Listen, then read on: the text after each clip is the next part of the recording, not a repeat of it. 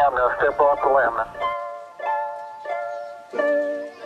That's one small step for man, one giant leap for mankind.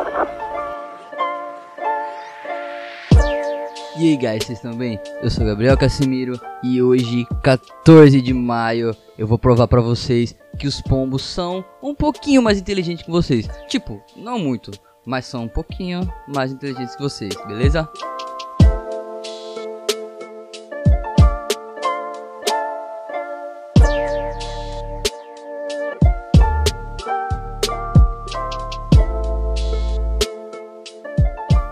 Começou em 1995, quando o nosso cientista Shigeru Watanabe da Universidade de Keio, no Japão, ensinou oito pombos a distinguir obras-primas do pintor impressionista Claude Monet, de telas do cubista Pablo Picasso.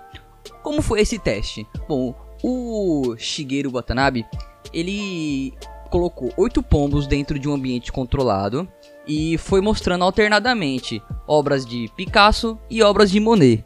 Quando o pombo era exposto a obras de Monet, ele começava a bicar a tela, que era hipersensível. Quando ele bicava a tela do Monet, o cientista dava uma guloseima para o pombo. Quando ele bicava a obra do Picasso, ele não ganhava nada. Tipo, ele bicando ou não bicando, ele não ganhava nada. Todos esses pombos foram treinados durante 20 dias.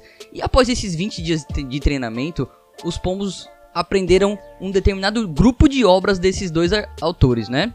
Porém, o que o nosso cientista não esperava é que eles saberiam distinguir as obras desses dois artistas que ainda não haviam sido expostas. Oh, pasmem! Os pombos aprenderam a diferença do cubismo e do impressionismo. Ou seja, eles sabem provavelmente muito mais do que você sobre arte.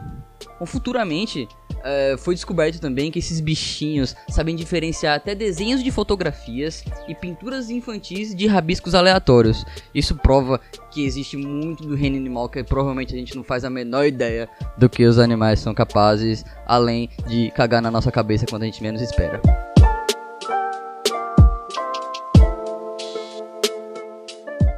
O Orissapédia Diária vai ficando por aqui. Um grande abraço para vocês que ficaram até agora com a gente. O nosso contato, como de praxe, é oricoquântico.gmail.com. A gente tá no Instagram como arroba oricoquântico. A gente não tá no Twitter, infelizmente é muito complexo para todos os nossos integrantes. Mas se você quiser ouvir a gente, a gente tá no iTunes, no Spotify, no Google Podcasts, todas as plataformas tops do momento. E é isso aí.